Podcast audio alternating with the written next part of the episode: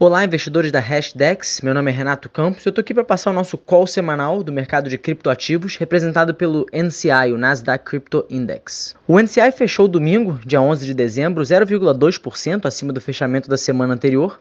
Esse movimento foi influenciado principalmente pela estabilidade do Ether, que caiu 0,3%, enquanto o Bitcoin avançou 0,5%. E na esteira de uma semana que os preços dos ativos digitais se recuperaram após uma série de dados de inflação positivos, os investidores continuavam a monitorar os efeitos do contágio da FTX sem perder de vista os desenvolvimentos macroeconômicos em preparação para a última decisão da política monetária do Fed, que vai sair agora, dia 14 de dezembro. E o mercado de cripto começou a semana bem. É, logo na segunda-feira, o Bitcoin e o Ether registraram suas altas semanais em 17.360 dólares para o Bitcoin e 1.300 dólares para o Ether. Mas a partir dali, o mercado começou a perder um pouco o ímpeto. E essa queda nos preços veio principalmente com dados referentes ao setor de serviços nos Estados Unidos, que mostraram o trigésimo mês consecutivo de crescimento, é, além das expectativas do mercado. O relatório veio na esteira dos dados de payroll divulgados na sexta-feira, que mostraram que o mercado de trabalho deve continuar contribuindo para a inflação dos Estados Unidos. E com isso, ambos os dados apontam para a necessidade da continuidade de aperto monetário do Fed, trazendo então um mau humor geral para ativos de risco. E esse mau humor no meio da semana para o mercado de cripto pode ter sido influenciado também por uma matéria da Bloomberg revelando que a empresa de investimentos Fir Tree Capital abriu um processo judicial contra a Grayscale. É, a Grayscale é aquela empresa que oferece uma forma de investir é, em Bitcoin para investidores institucionais e hoje já administra ali 10,7 bilhões de dólares em Bitcoins.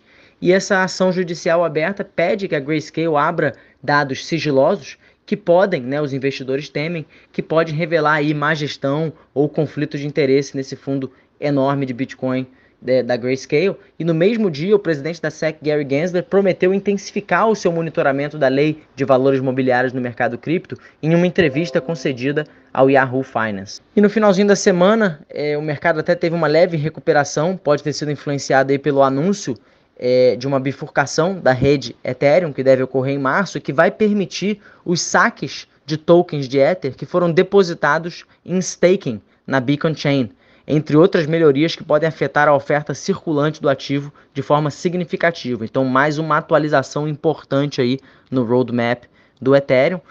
É, e o preço dos ativos digitais acabaram nos dias seguintes, né, na sexta-feira e final de semana, é, ficando mais ou menos de lado ou uma pequena trajetória de baixa a partir da tarde de domingo.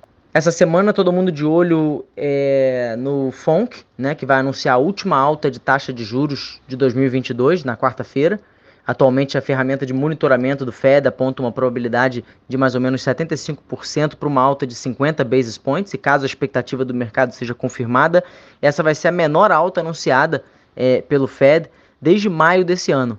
Mas antes mesmo do anúncio é, do aumento de taxa de juros, a gente vai ter aí o CPI na terça-feira, é, também saindo nos Estados Unidos, junto com o discurso do Jerome Powell, que deve nortear as expectativas em torno aí dos ciclos de alta de 2023.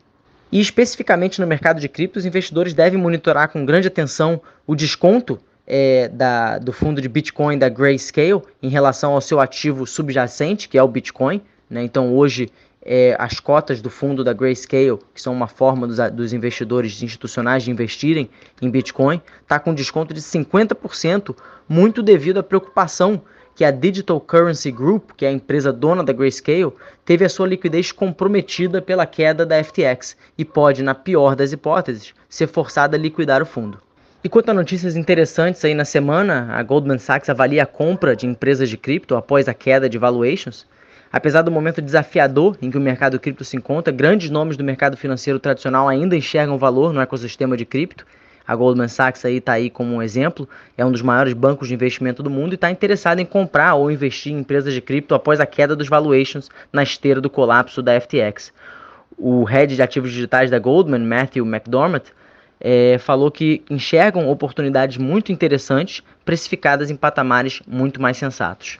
E esse aí foi o nosso call semanal. Caso tenham dúvidas ou comentários, basta entrar em contato através do nosso e-mail contato.hashdex.com.br o Instagram hashdex.cripto ou então no Twitter em arroba hashdex. Tenha uma ótima semana.